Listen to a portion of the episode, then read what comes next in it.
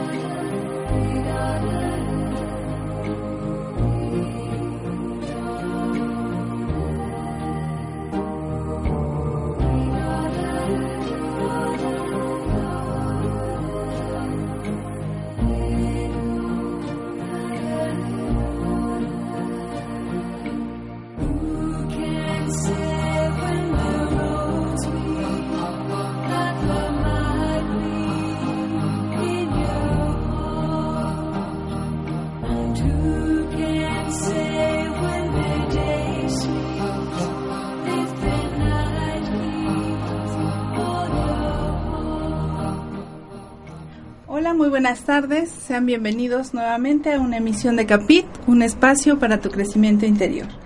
Les comentamos que estamos muy felices por haber terminado ya el mes de septiembre y hoy iniciando este nuevo mes de octubre, este, pues recargando pilas para iniciar con ya los meses que nos faltan para terminar nuestro año y a disfrutar mucho este mes, ya que dicen que las lunas de octubre son muy hermosas, pues hay que estar al pendiente de estas lunas. Eh, Laura, bienvenida. Hola, buenas tardes, buenos días, ¿verdad? ¿Cómo están ya? Bueno, en el mediodía, ¿no? Y eh, les doy la bienvenida, nos da mucho gusto que nos acompañen en esta nueva emisión y tenemos hoy a nuestra invitada. Recuerdan que la vez pasada eh, se fue la luz y no pudimos terminar nuestro programa, entonces volvimos a invitar a Raquel. Sí, e- es cierto, este tenemos esta gran invitada que engalana hoy nuestro nuestro programa y antes de iniciar con ella, pues te recuerdo que este espacio es para ti, para lo que tú necesites compartir, estamos aquí para servirte. Si tienes alguna duda de algún tema que quieras este que tratemos o alguna situación que no que te gustaría comentarnos, pues estamos aquí para servirte.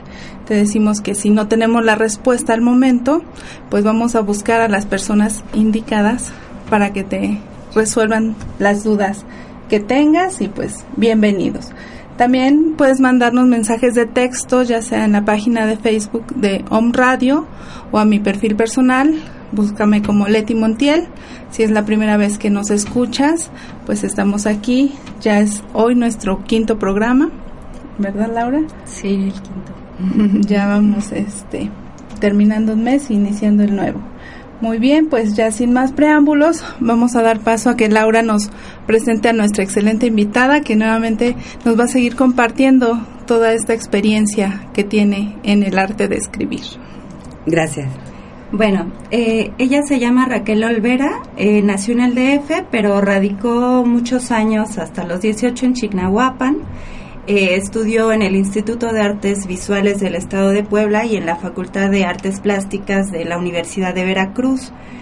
Estudió también la licenciatura en grabado en la Escuela Nacional de Pintura, Escultura y Grabado La Esmeralda de Limba y la maestría en artes plásticas aquí en UNARTE en, en la ciudad de Puebla. Ha realizado seminarios de psicoanálisis y criminología en 2013 con el maestro Antonio Bello Quirós y talleres de escritura con los poetas Ignacio Betancourt, Dolores Castro y Eduardo Milán. Actualmente asiste a un taller de ensayo con el escritor Felipe Garrido. Ella Sí, lo terminé. ya, ya lo terminaste. Eh, ella escribe, eh, bueno, ha escrito varios libros, eh, recibió la beca de jóvenes creadores del FONCA en el 88. Eh, también ha, ha tenido exposiciones individuales y colectivas y presentaciones de sus libros en México y en el extranjero. Actualmente es preceptora literaria de la... Ya no, ¿verdad? sí, ya. Eso ya pasó. Es que este es, es pasado. Es pasado. Sí. Ah, ok, bueno. Fuiste, ¿no? Ajá. Fuiste la preceptora literaria de, de en Conalep, pero bueno, actualmente eh, tiene este proyecto de pececitos de plata en conjunto con la Dirección de Literatura y el Sistema de Bibliotecas este, del Estado de Puebla. Ha publicado varios libros, solo voy a mencionar algunos, por ejemplo, Al filo del azar, eh, En boca de otro, eh, Fundió la nieve el sol, 400 mentiras, eh, Concierto para cinco sentidos, El noveno río, La música de no entender, entre, entre otros. Eh, tiene varias poemas en varias antologías, también ella ha sido antologadora y ha colaborado con algunos periódicos como La Jornada, El Financiero, Síntesis y bueno, actualmente trabaja en una investigación para desarrollar su método Escribir, Escribar, un programa de desbloqueo para todo tipo de usuarios en los procesos de la ley escritura, que eso Sí. es lo que lo que estás haciendo actualmente, ¿no? Sí, sí, realmente este ya son uno, no está actualizado, pero eh, en realidad el, el método ya está terminado. Ya bueno, antes que nada, muy buenas tardes y muchas gracias por invitarme.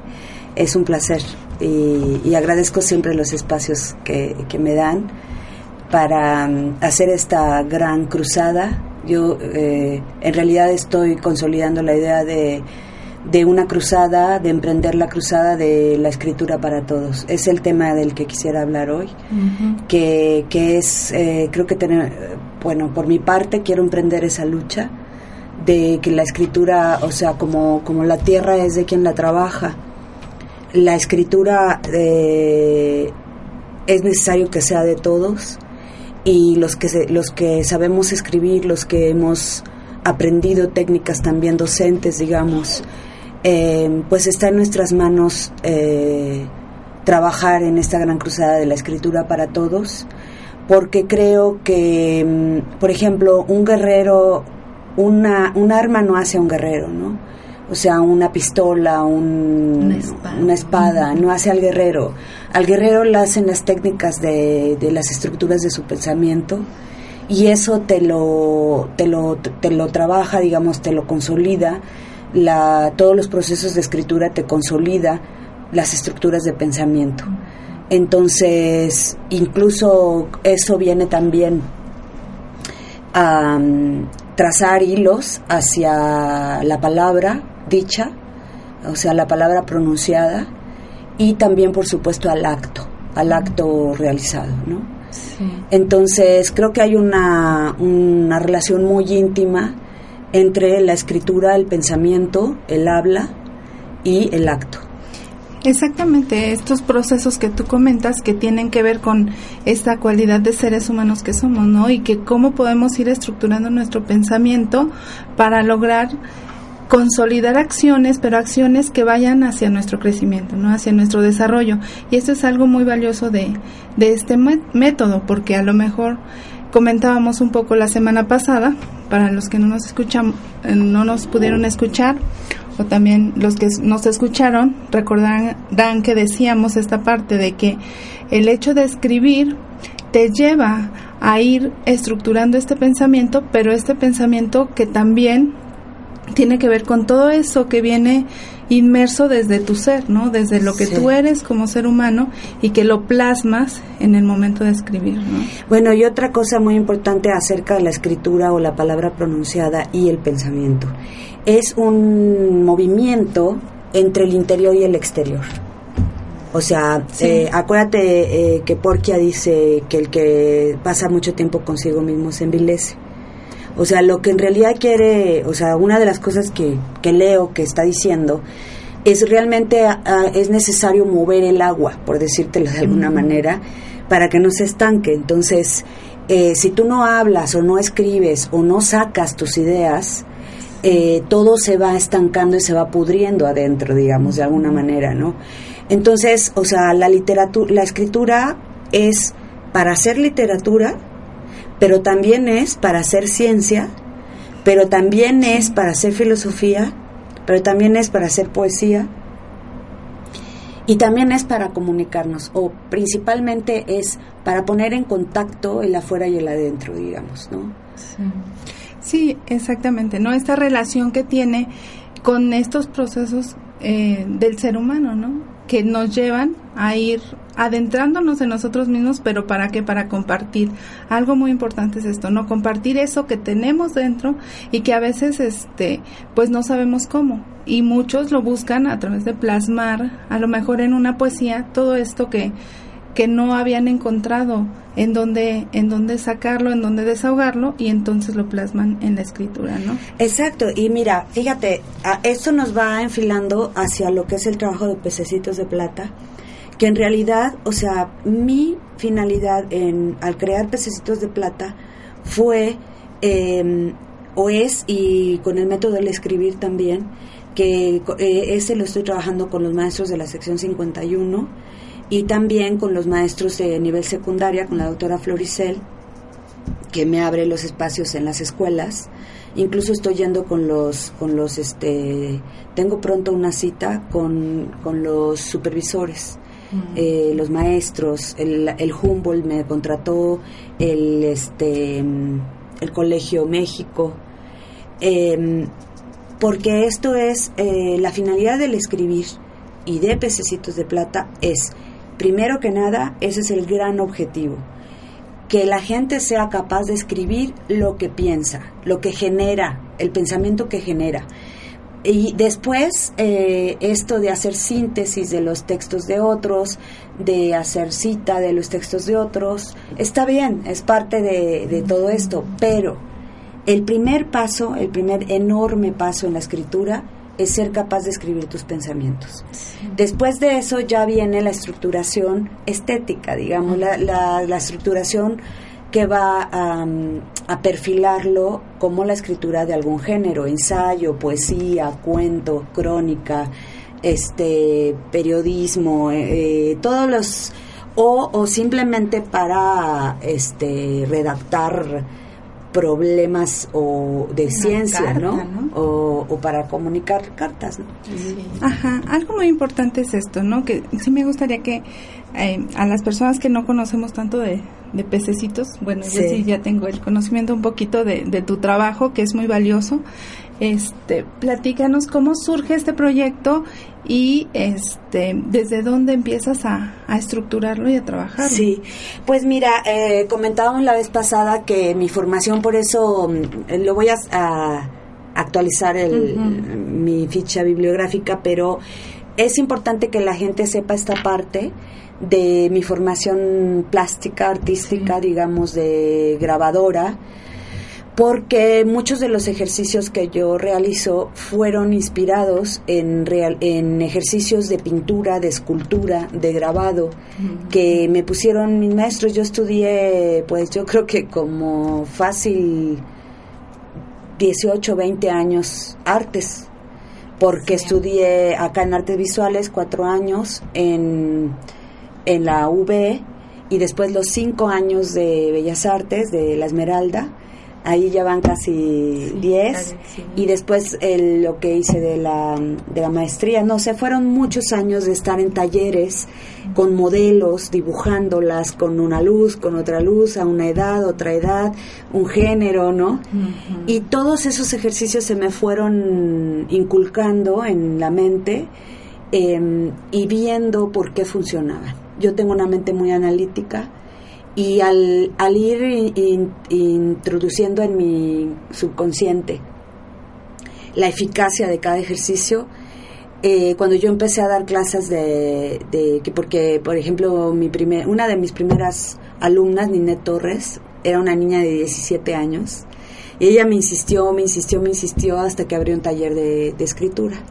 Nunca lo llamé taller de literatura siempre lo llamé taller de escritura porque como yo no pasé por la escuela de filosofía y letras yo siempre he estado muy consciente de que mi formación literaria pues tiene que ver con lo que yo hago, con mi género, o sea, la poesía la conozco al derecho y al revés, pero por acto, no no porque lo haya estudiado. Claro, después lo fui estudiando con grandes maestros, Eduardo Milán, Ignacio Betancourt, Dolores Castro, ¿no? Francisco Sí, y, y a lo Hernández. mejor también a través de la lectura, ¿no? Porque Sí. cuando te gusta eh, leer algún algún tema o algún género, por ejemplo la poesía, Sí. pues de hecho la vives, ¿no? O sea, cuando la lees y a lo mejor vas eh, como construyendo la estructura este, propia para expresar tu así poesía, es, ¿no? así es. Y por otro lado también, o sea, el hecho de estar haciendo y haciendo y haciendo y haciendo, te lleva a, a entender por qué la puntuación en, en la poesía, por qué la cesura, por qué, eh, por qué se escribe así y no como la prosa. Sí, ¿no? porque en la poesía, por ejemplo, hay hasta silencios, ¿no? Sí. Dependiendo de cómo están dispuestos En todo. los versos. En todo, pero los silencios son muy importantes en la poesía. Sí, claro. ritmo. Entonces, ahora, por ejemplo, yo estoy escribiendo novela. Este, escribí la, mi primera novela, pero esa primera novela que se llama La Inmaculada, la verdad, o sea, me gusta mucho, pero tiene mucho de mi formación poética. Mm. Entonces ahora estoy trabajando y estoy asesorándome para escribir mi segunda novela, que quiero que sea más novela, ¿no? O sea, trabajar más como el género de la novela. Ahora, cuando yo vaya, vaya este, resolviendo lo que es el- la estética de la novela o del cuento, por ejemplo, eh, del cuento tengo más eh, experiencia porque he escrito más cuento que novela Mm. pero este al tú ir resolviendo las cosas vas entendiendo mm, a profundidad de qué se trata, ¿no? Ujú. Los ritmos y todo eso. Regresando a, A pececitos, a ¿no? pececitos, Sí. quería este bueno es que la, la vez pasada comentamos varias cosas importantes que creo que sería Sí. este bueno retomar porque hablamos por ejemplo de la imaginación Sí. del poder de la palabra Sí. y sobre todo del desbloqueo ¿no? Ajá, porque claro. dices bueno ¿por qué enseñar a alguien a, ex- a escribir a expresar su pensamiento no Sí, y, y no es tanto enseñarlos, ¿no? Sino como tú dices, desbloquearlos, sí, porque aunque al parecer todos sabemos cómo escribir, porque lo sabemos desde la primaria, sí, expresarnos por escrito, eh, pues a veces nos bloqueamos, Cuesta ¿no? O sea, sí. queremos hacerlo, pero pues no, no hallamos cómo, Sí. ya no sabemos de qué, cómo empezar y a veces tener una hoja en blanco ahí como para escribir algo es como pues como de nervios, ¿no? Sí. Como que no sabes bien qué decir, entonces Mira, hay una relación directa entre el bloqueo y el prejuicio. El prejuicio, o sea, el bloqueo tiene mucho que ver. un- mu- hay una gran cantidad de, de bloqueos eh, que están, cuya causa es el prejuicio. Es decir, que uno quiere escribir como los poetas, o que uno quiere escribir como los cuenti- cuentistas, o que uno quiere, eh, tiene uno una idea de cómo se debe escribir. sí. Y en realidad la vez pasada decíamos acerca de la huella digital, ¿no? Que no puede estar mal tu huella digital, o sea, nadie te puede decir que está mal escrito. O sea, sí puede ser, o sea, que está mal lo que escribes. Sí puede corregirse lo que es todo el formato, todo, pero el primer impulso de la, de la escritura tiene que ser sin prejuicio.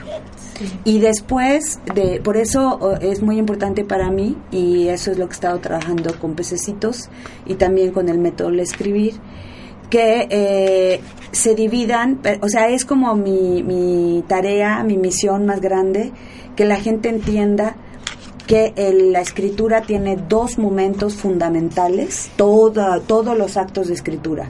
El primero es escribir sin prejuicio, todo lo que, lo que tengas que escribir. Y el segundo, tan importante como el primero, pero no anterior al primero, es corregir Claro. pero eh, se corrige después de que ya esté escrito, porque mucha gente se corrige antes de escribir. Entonces, al corregirse, se quiere corregir antes de escribir. Entonces, es típico, co- eso tú lo puedes ver en una persona que agarra la pluma y empieza a escribir y, la, y rompe la página. Y o esos típicos escritores que están su cesto lleno de, de hojas blancas, este, hechas bolitas. O sea, porque primero hay que escribir, hay que dejar correr la pluma. Y después ya regresas y entonces sí, ahora reescribes, Claro. ¿no?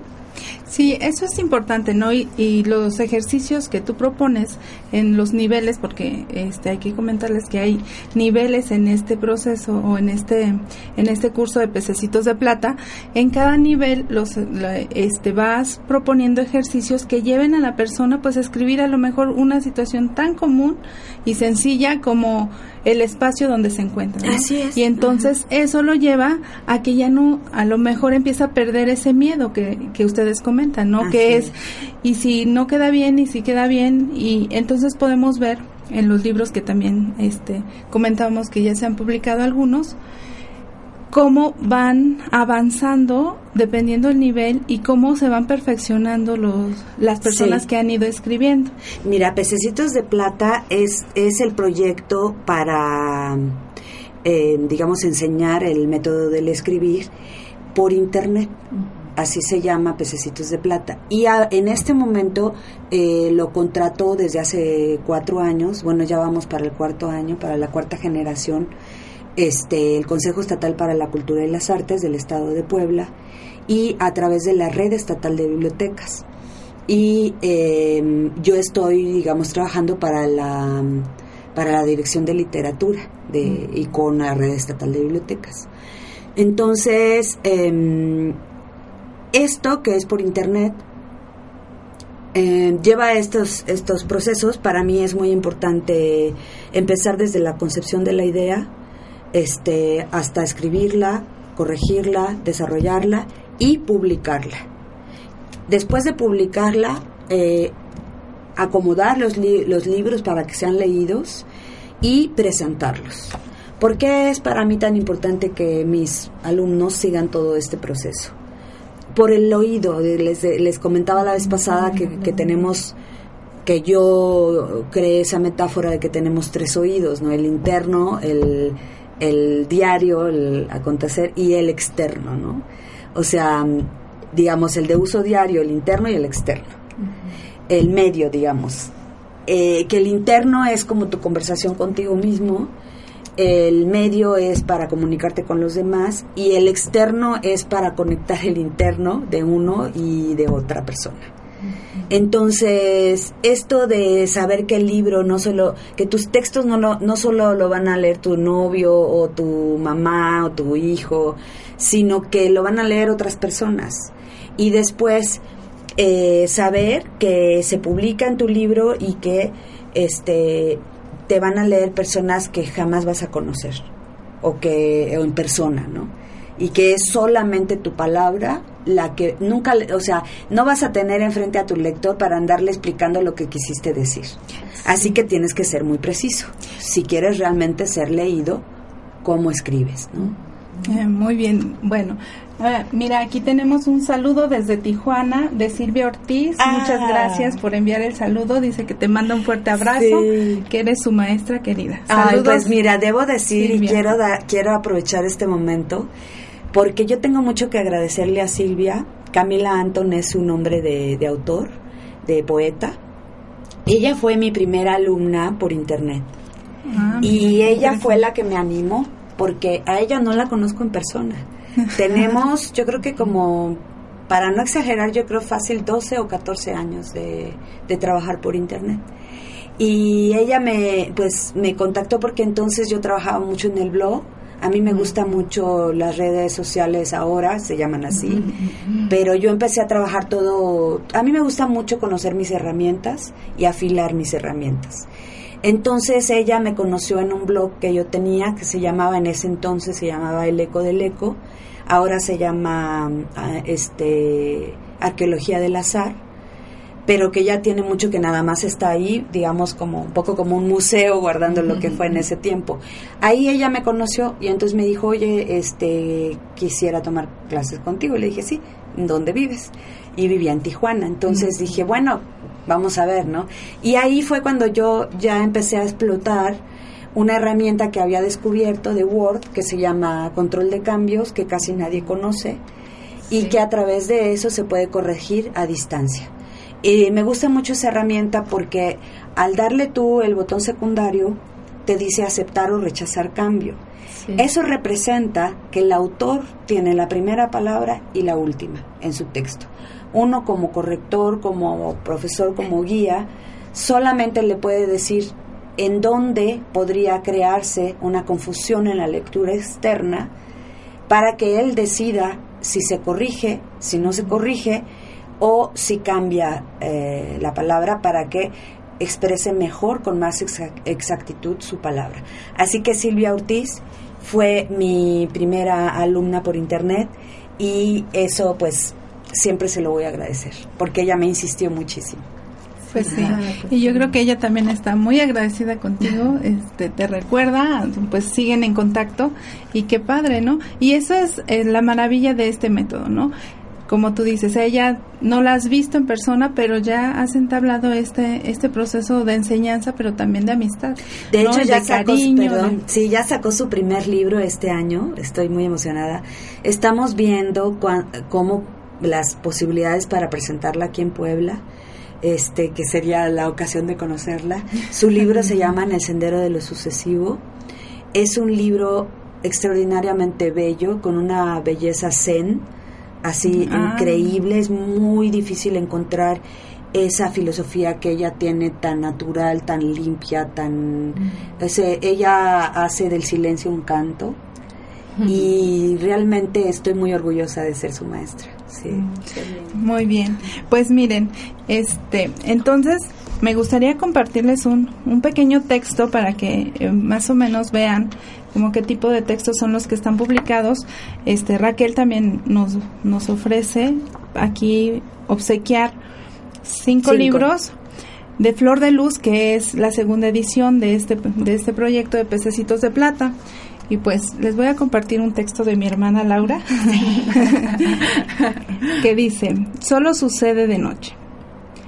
Como todas las noches, mi cabello negro, más negro que al mediodía, tiende lazos de delirio hacia tu cuerpo.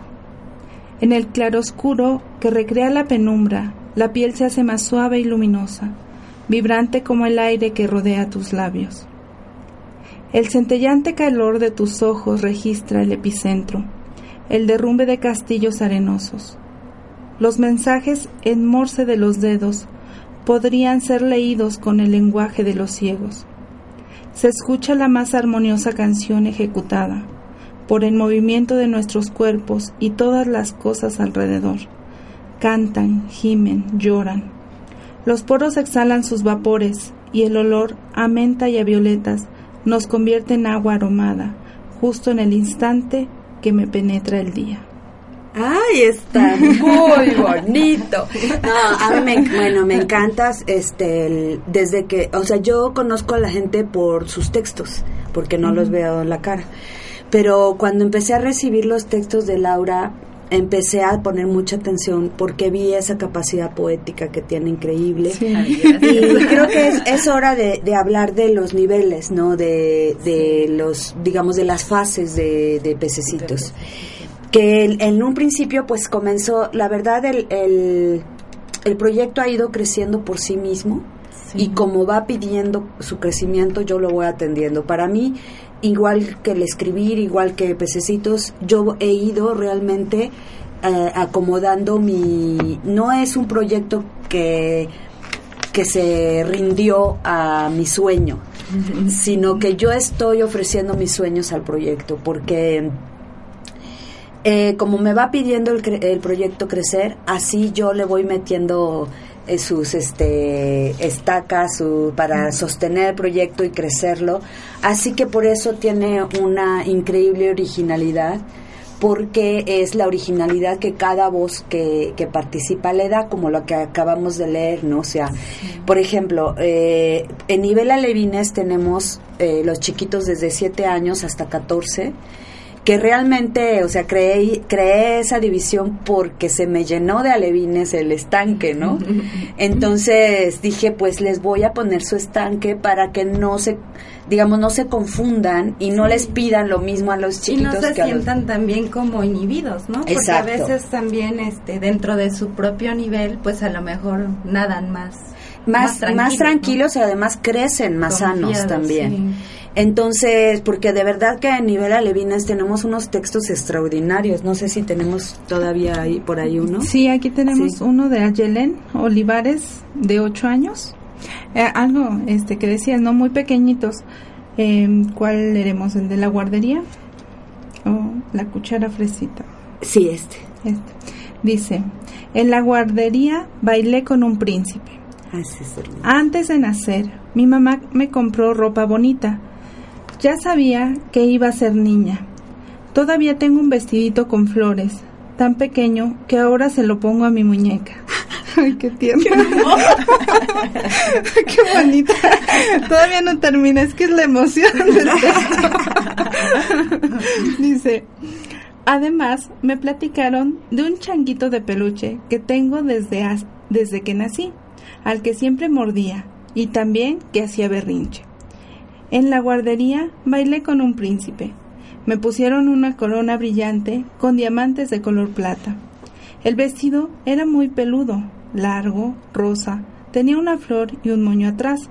También recuerdo que cuando bailaba, mi vestido brillaba como el sol.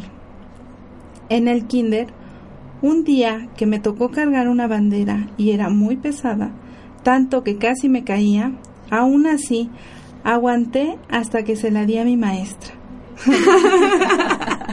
Cuando entré a primer año de primaria, participé en una ronda en la que llevé una falda de rafia amarilla, que me picaba mucho, pero cuando bailé se me olvidó que me picaba.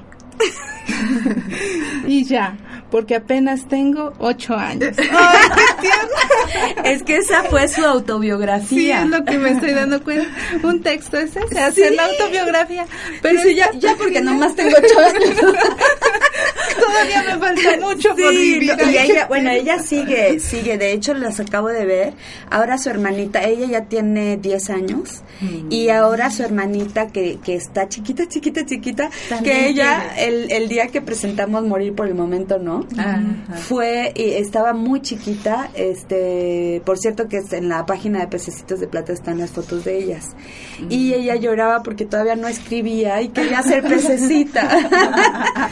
Entonces ahora de hecho estoy trabajando un proyecto que se llama este eh, que es una mancuerna, que estoy queriendo hacer mancuernas, por ejemplo, de las mamás cuyos niños todavía no escriben, o de los abuelos que, que ya no quieren escribir en computadora o eso, con un nieto, con un hijo, para hacer mancuerna de, de hacer una literatura de a la limón, ¿no? O sea, Sí. con coautores, ¿no? Y ahorita estoy trabajando un, un proyecto con mi ahijada, que su mamá está escribiendo sus textos, es Tania Díaz, mi hija es Sabina Zapata Díaz, y está ella llevando la anotación de sus, de sus imágenes poéticas que hace, entonces le vamos a hacer su librito y pues cuando sea grande va a tener su primer librito pues a los dos años, ¿no? Sí, qué bonito.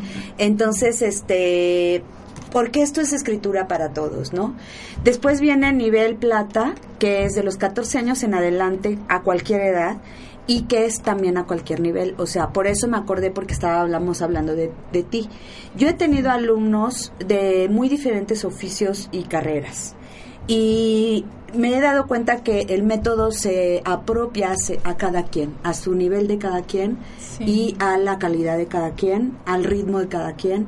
Entonces, tanto tengo personas que se dedican, digamos, he tenido meseros, he tenido este jardineros, he tenido diferentes tipos de oficios, hasta incluso he tenido algún doctor emérito de la UNAM, este, tú que entraste con ya con tu licenciatura de, de lingüística, este, he tenido incluso alumnos que tienen dos carreras o que tienen maestría o que tienen doctorado. ¿Por qué? Porque realmente el asunto del desbloqueo es eso, es que no te voy a someter a los ejercicios, sino que el ejercicio se va a someter a tu eh, necesidad de comunicación, de estética, de discurso. Entonces, en realidad, eh, este, este curso no enseña a escribir, este curso desbloquea lo que ya sabes. Claro, eso también es, es bien interesante, ¿no? Que eh, a lo mejor muchas personas tienen esta inquietud de escribir o lo han hecho antes y de pronto lo dejaron, ¿no? Porque a lo mejor eh, no se sentían escuchados o no se, o se sintieron criticados por este prejuicio que dices de, Sí. de querer hacerlo bien, ¿no? O de hablar de algo interesante, de algo importante. ¿no? Mira, ese bloqueo lo veo mucho en las universidades, eh, sobre todo que ofrecen la carrera de literatura y lingüística, porque desarrollan más sus capacidades eh, críticas y autocríticas que sus capacidades creativas. Entonces hay un desequilibrio, eh, no hay, no crecen al mismo tiempo sus capacidades creativas.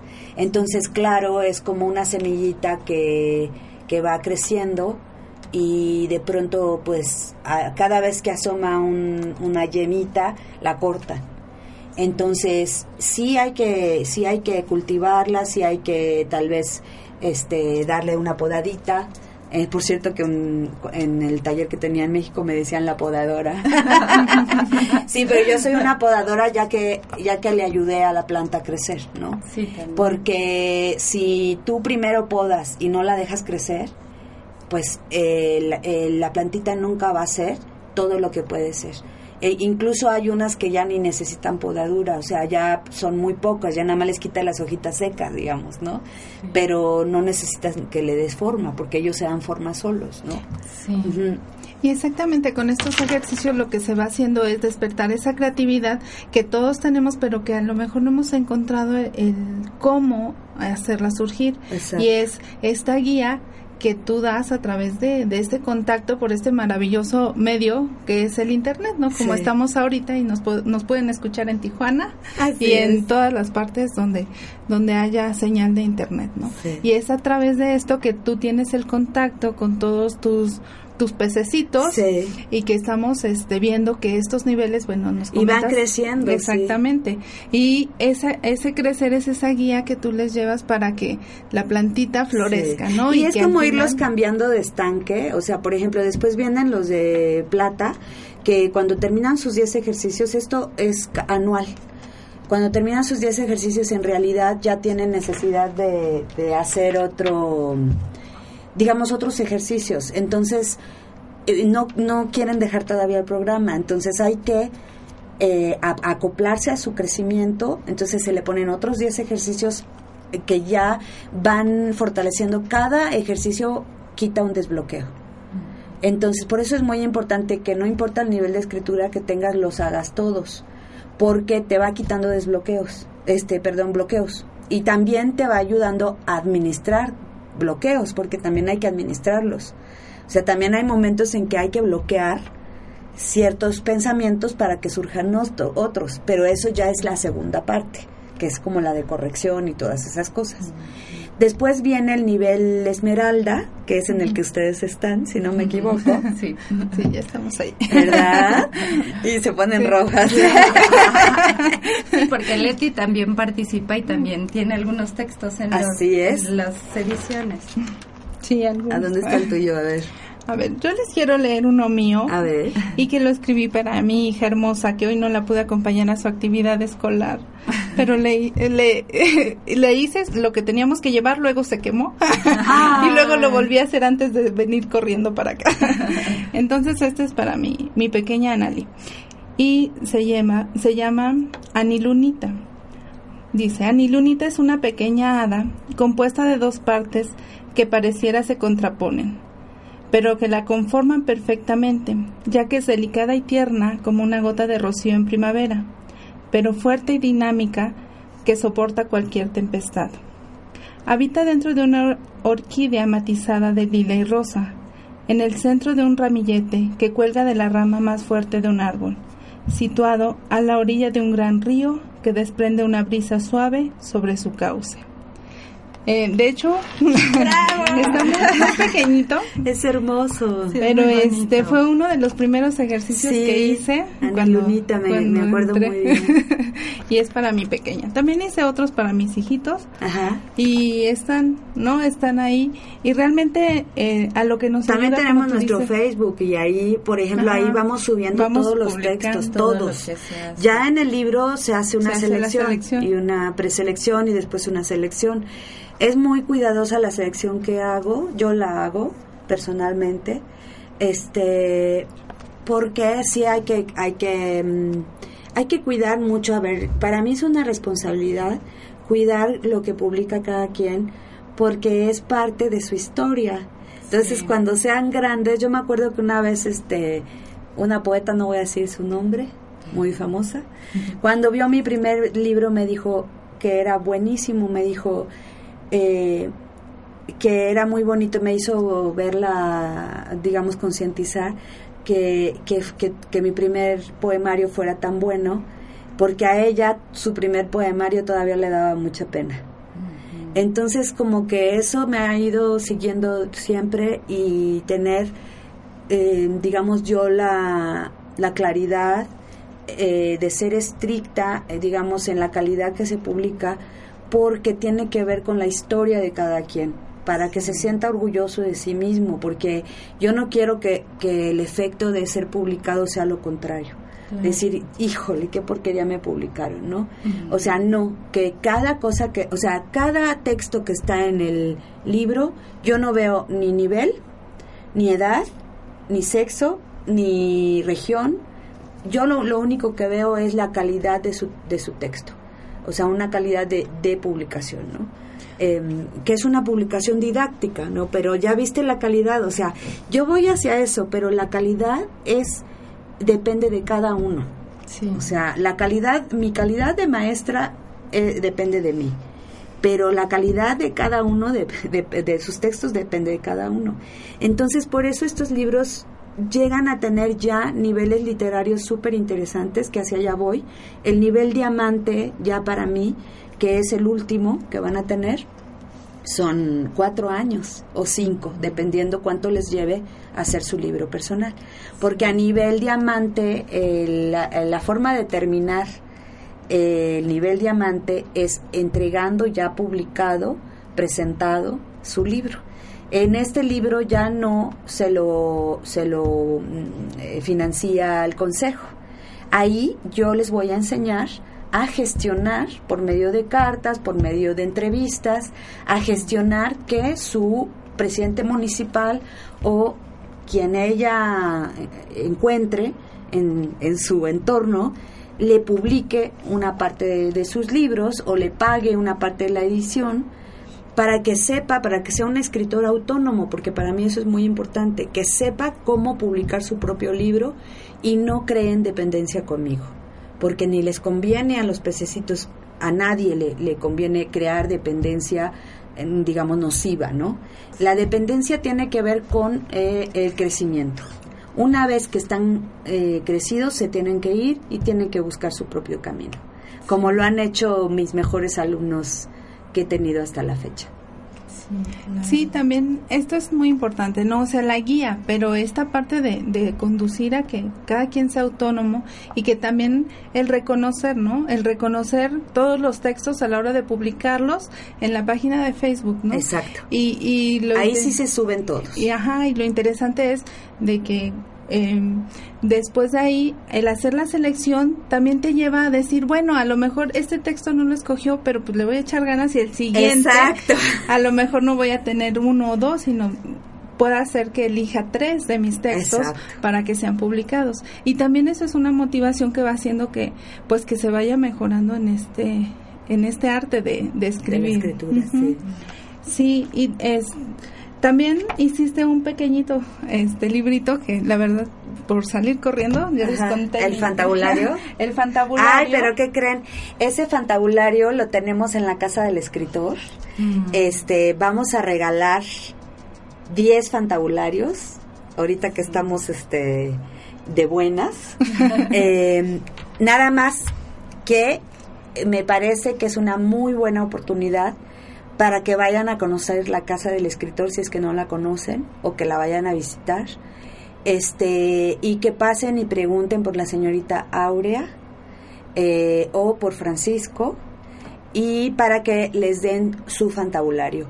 El fantabulario se deriva de un ejercicio que pongo que se llama, eh, pues que surge de dos palabras que es vocabulario fantástico, o sea, es un ejercicio que, donde pongo, a ver, ¿por qué yo les pongo este ejercicio? Es hacer como un injerto de dos palabras.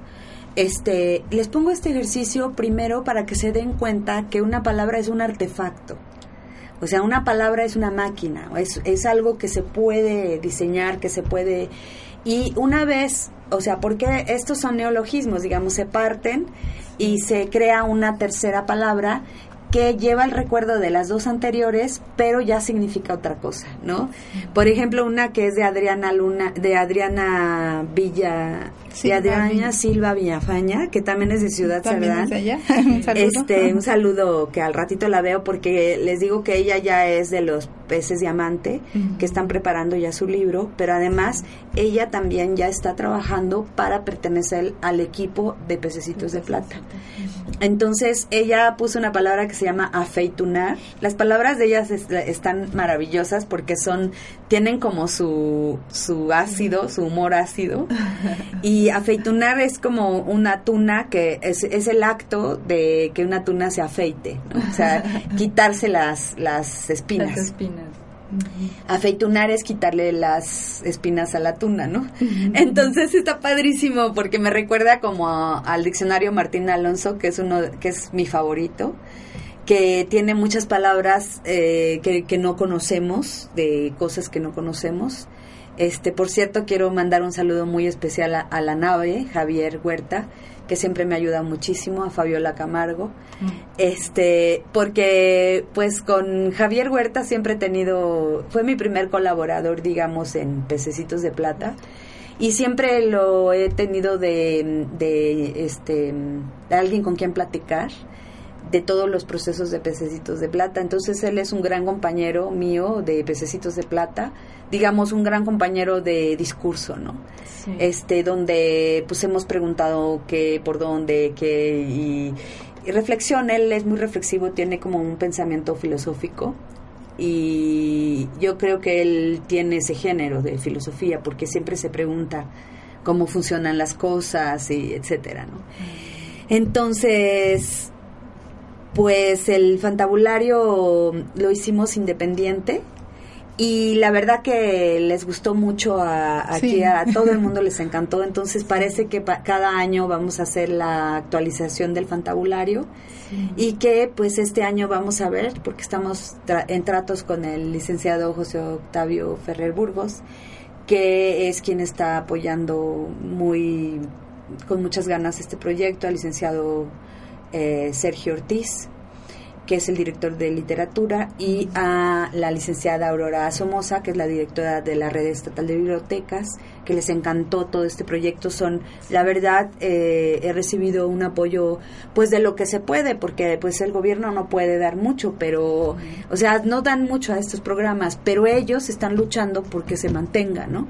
Claro. Entonces hay que al pan pan y al vino vino, ¿no? Hay que da- darle las gracias porque porque están haciendo su esfuerzo, ¿no? Lo que lo que ellos tienen que hacer los trámites, etcétera, ¿no?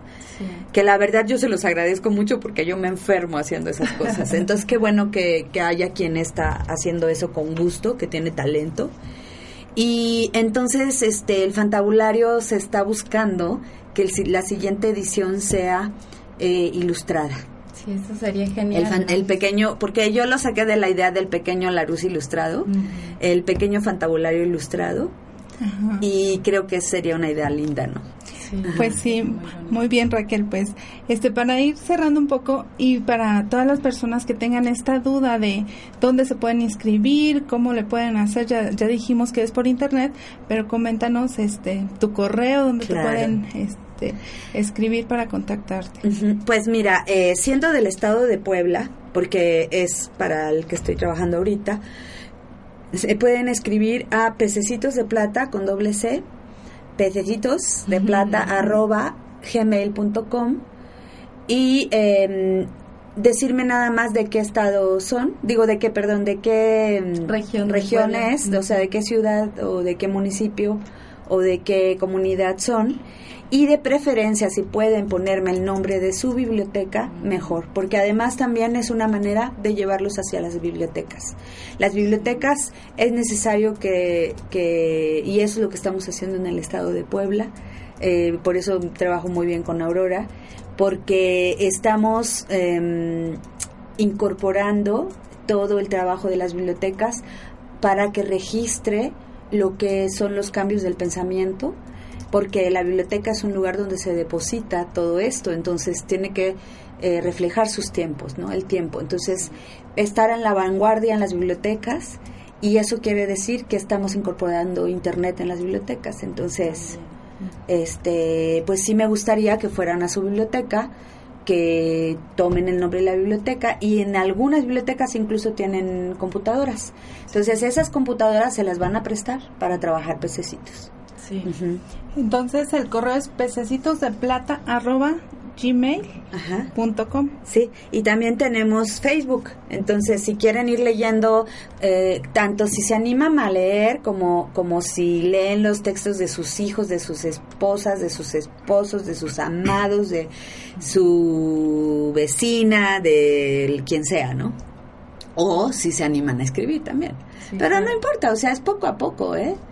Este, yo no creo en esos procesos de, de tirar a la gente al agua para que aprenda a nadar, o sea, yo es al contrario, yo creo que hay que irla, irle, o sea, yo tengo la sensación de que enseño a la gente a andar en, que, a que son equilibristas, ¿no? Andar en la cuerda.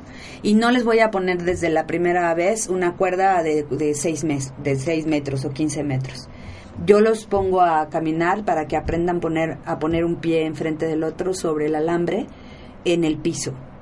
Ya que lograron el equilibrio, les lo subo.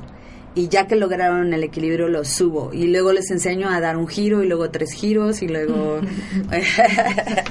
Pues sí, poco a poco. Y también este, dependiendo, como decías, de, de esta entusiasmo que le pongan y la voluntad que le pongan, ¿no? Sí. Lo que ellos Porque yo solo deseen, puedo, ¿no? puedo poner mi parte de energía, pero no puedo sustituir la energía de los demás. Claro. Pues sí, pues muchas gracias Raquel. Este, Gracias. Vamos a ir cerrando Muchas la entrevista y qué bueno que, que pudiste acompañarnos nuevamente. La casa del escritor está en la 5 Oriente 201. Ahí vayan por estos cinco libros de Flor de Luz Sí. y 10 fantabularios. Léanlos, están este, muy, muy... Que este, digan que nos oyeron en Home Radio. en, en el Capit, programa. En el programa de Capit, un espacio para el crecimiento interior. Solo con que digan Capit, este, van a Y tener... Om Radio. Y Om Radio. Exacto. Pues sí, pues mu- muchas gracias. Esperamos que pues más adelante nos, nos sigas compartiendo esta, esta experiencia tan hermosa y, y esto que tú haces con tanto entusiasmo. Te agradecemos mucho. Sí, muchas gracias por venir y a lo mejor después podrías, este, en otra ocasión platicarnos, pues, de tu propio proceso para escribir, ¿no? Y de y de todo esto. De que- mi obra personal. Exacto, que que va, pues, de la mano con tu proyecto de pececitos, porque, pues, de alguna manera es como un aprendizaje de toda la vida, ¿no? Sí. Que lo vas aplicando ahora. Pero, este, pues, sí te agradecemos mucho que hayas venido y esperamos verte pronto. Muchas gracias. Bueno, ahora pues les agradecemos, espero que haya sido muy interesante este tema para ustedes, que se animen a escribir con una excelente guía y maestra que, que tenemos aquí hoy con nosotros. Em, también queremos este, invitarlos a nuestros talleres en Capit. Como ya les habíamos comentado en algunas otras ocasiones, tenemos la sede en Ciudad Cerdán, eh, que se encuentra en la 3 Oriente número 401, Colonia Centro. y la sede aquí en la ciudad de Puebla. Aquí en Puebla es 8 Oriente número 217, Altos, ahí este nos van a encontrar. Seguimos con este mm, las sesiones de yoga, de Hatha Yoga, los lunes y miércoles. Ah, em, también vamos a implementar ahora aquí en, en, Puebla, perdón, en la sede de Puebla, un taller muy interesante de mandalas que en más adelante vamos a platicarles un poquito más de qué son los mandalas, pero para los que no los conozcan y para los que los conozcan, pues saben que mandala viene de una palabra en sánscrito que quiere decir círculo Círculo sagrado. círculo y es un círculo sagrado. Desde la psicología de Jung, él decía que era un mandala como ese esfuerzo para integrar el yo.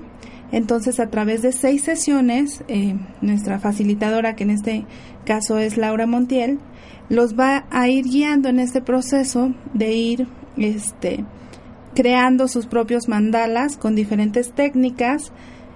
Va a ser todos eh, iniciando el 10 de noviembre, los lunes y los miércoles durante seis sesiones, o sea, serían tres semanas prácticamente, eh, a la 1.30, No, no, es de 4.30 a 6. de 4.30 a 6.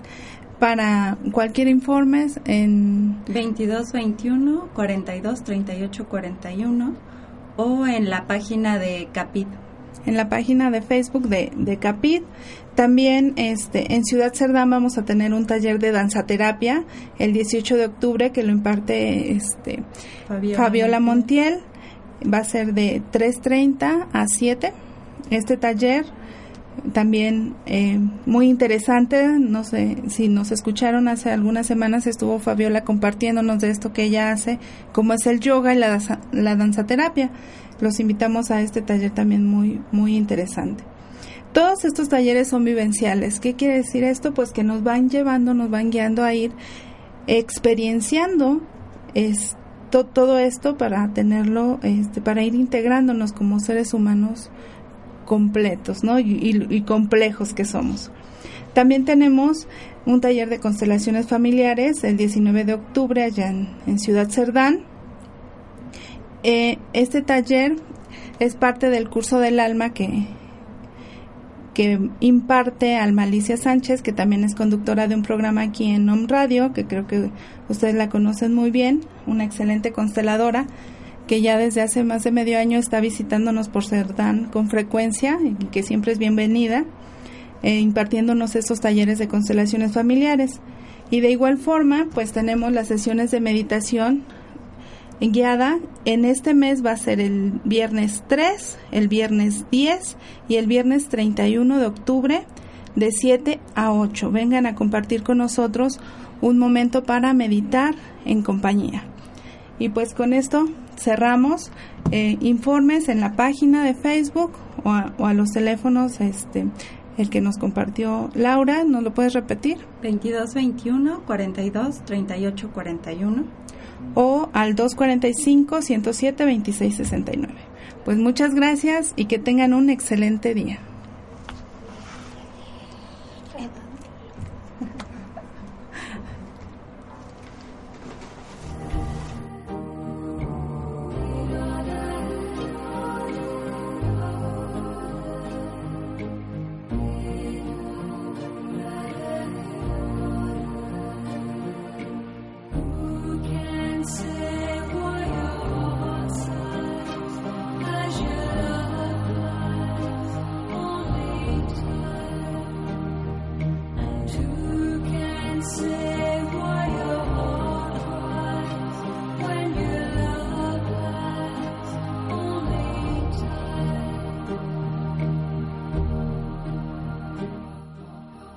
Esperamos en la próxima emisión.